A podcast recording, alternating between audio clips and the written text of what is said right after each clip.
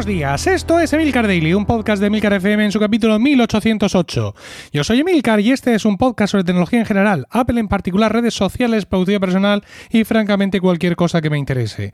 Hoy es jueves 18 de junio de 2020 y aunque hoy trabajo en casa, eh, en vez de hacer lo que hice ayer, que es levantarme a la misma hora y salir a la calle a grabar, este lo estoy grabando el día antes porque me he dado cuenta de que tengo un micrófono nuevo en casa, tengo un Rode Procaster y todavía los oyentes del Daily no habéis probado sus eh, maravillas, sus excelencias. A ver, mm, lo que he hecho con este micrófono ha sido cogerlo y montarlo, ¿vale? Y en mi mesa, en la Rodecaster Pro, le, le he dicho, oye, que ahora tienes un Rode Procaster y ya está. Quiero decir que ni me he preocupado de saber un poco más, ni de depurar mi técnica de micrófono para adecuarla a este micrófono, ni de... No, nada. Es decir, que lo mismo incluso suena peor que el otro, pero va a ser siempre culpa mía y, de nadie más. Así que bueno, pues simplemente ya os digo que en vez de salir a la calle... Mm, lo quería hacer el día anterior para que vosotros también daréis derecho a, probar los micrófonos nuevos. Así que, bueno, en cualquier caso, eh, vamos para allá y vamos con el tema de hoy. Dice el pajarito, tengo una novedad. Y yo no te la cuento, sino Emilcar.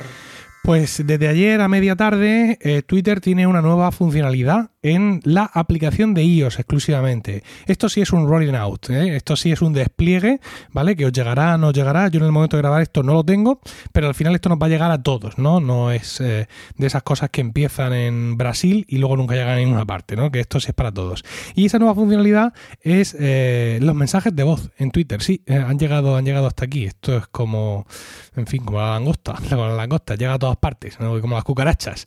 Sí, porque los mensajes de voz entre ciertos sectores de la población tienen muy mala prensa. De hecho, mm, la mayoría de los mensajes que he visto en Twitter como réplica a esta nueva característica son negativos, ¿vale? Oh, estoy hasta aquí otra vez, más mensajes de voz, yo no quiero escuchar más mensajes de voz, en fin, en general tienen mala prensa, sobre todo en, la gente más ducha en las comunicaciones digitales, por una cuestión muy sencilla, y es que yo leo más rápido de lo que tú hablas. Esto es así y eh, generalmente como escribir cuesta más, se suele ir más al grano, mientras que cuando te pones a hablar, bueno, y vosotros escucháis podcast y sabéis lo que os digo, pues el podcaster ya coge y hace sus vueltas y sube y baja y cuenta y no sé qué, y eso lo hace el podcaster, que lo puedo hacer acaso hecho o no. Pero el ciudadano de a pie, la población civil que le da el botón a grabar, de pronto se ve ahí y se viene arriba y acaba con un audio de tres minutos para decir, que sí, que al final vamos a cenar y que vamos los dos. Con lo cual, pues eh, de ahí la, mala prensa que de la cual, digamos, yo soy partícipe. Es decir, no me gusta nada en los mensajes de audio, no me gusta nada recibirlos personalmente y cuando ya además forman parte de alguno de los grupos en los que estoy, ya acabáramos. Bueno, el botón de los mensajes de voz está a la hora de tuitear justo al lado del botón de la cámara. Es decir, cuando tú coges un momento... Pues mira, el teléfono no sabe, ser que mientras eh, está hablando me lo hayan puesto, pero vamos, no creo. Eh, cuando coges la aplicación de Twitter para ellos y le das al botón de más para poner un nuevo tweet, se abre la ventana para componer un tweet y automáticamente te aparecen miniaturas de las últimas tres fotos y un botón de la cámara por si es que quieres tomar tú la foto ahora mismo nueva. Al lado de ese botón de la cámara es donde está un botón con una formita así de onda de audio que es para generar ese audio que eh, podría durar hasta 140 segundos, ¿eh? por aquello de los 140 caracteres. Esto se nos va a presentar en un audiograma, es decir, una representación en vídeo mm, de nuestro audio, donde se va a ver nuestro eh, avatar y así como con un halo alrededor del avatar, así moviéndose, por así decirlo, para simular el movimiento de las ondas de voz que, estamos, que estamos emitiendo. En, eso que veremos, que es como una previsualización realmente en vídeo, vamos a ver los segundos que dura eh, dicho audio, un botón de play y también el botoncito que nos va a indicar si el audio está activado o está desactivado. Eh, no lo sé porque, claro, no lo he podido comprobar todavía y tampoco es lo que veo por aquí, me parece. Si eh, esto solo está disponible cuando yo saco un tweet o cuando respondo.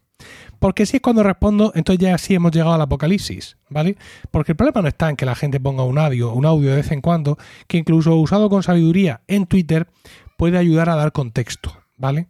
El problema está en cuanto en que, digamos, en, en, cuanto cuando el audio sustituye al texto en una herramienta de comunicación que se basa principalmente eh, en texto. Porque entonces todo queda desvirtuado, realmente. ¿no? Mm, no te vale de nada todas las herramientas que tienes, no vale de nada la búsqueda, no, los emoticonos que también añaden contexto y campos semánticos interesantes, pues también eh, carecen de sentido y no. Es curioso que alguien como yo, que basa gran parte de su vida y también una parte de su economía en el audio, esté hablando en contra del audio, pero eh, las cosas como son, quiero decir. Insisto, no me parece mal para dar un toque en un momento dado, para hacer un comentario, un sonidito, un yo que sé, para ofrecer contexto en definitiva, pero eh, no me gusta que sustituya a. De todas formas, no creo que tengamos ese problema, ¿no? Hay que reconocer que el tema de la comunicación con mensajes de audio, por lo menos con mi sensación es esa y la gente con lo que he hablado tiene una sensación parecida, corresponde a un sector muy concreto de la población, ¿no? Más bien población civil, sobre todo gente, gente joven. Y población civil, gente joven, no es el perfil de gente que hay en Twitter esto eh, como hay. por lo cual, pues bueno, quizá sea el momento de darle al audio en las aplicaciones de mensajería una nueva vida, que nosotros, la gente de Twitter, que somos todos tan listos y tan maravillosos y tan 8.0 y tan modernos, les enseñemos al resto del mundo en nuestra arrogancia cómo se usan de verdad los mensajes de audio en las redes sociales y esperar que, como en tantas otras cosas, eh, cunda nuestro ejemplo.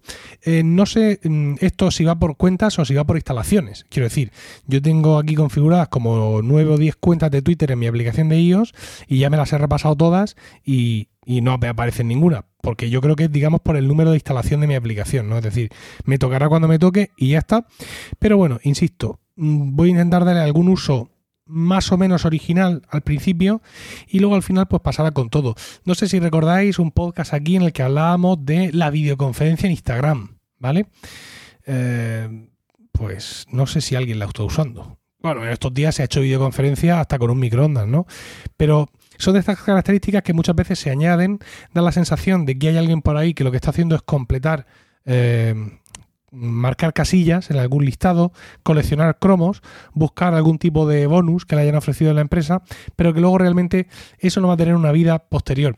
Lo cual es un poco triste, digamos, analizando desde el punto de vista de la dirección de producto, ¿no? Es decir, da un poco la sensación de que no hay nadie al mando, ¿vale? Y de que realmente de forma universal parece más interesante que nos dejen editar un tweet, aunque sean los siguientes 10-15 segundos, para quitar esa falta de ortografía que siempre, eh, que siempre tienes ahí. Parece que por regla general que estamos más interesados en eso que en enviar el audio, pero ¿qué sabremos nosotros? ¿Qué sabremos nosotros si nosotros simplemente somos los clientes, somos los usuarios. ¿Qué vamos a saber nosotros? Bueno, espero vuestros comentarios por escrito, eh, sobre todo esto en emilcar.fm barra daily, donde también encontraréis otro medio de contactar conmigo. Y no olvidéis suscribiros a Weekly, mi podcast privado semanal sobre Apple, productividad y podcasting, disponible en emilcar.fm barra weekly. Que tengáis un increíble jueves, un saludo y hasta mañana.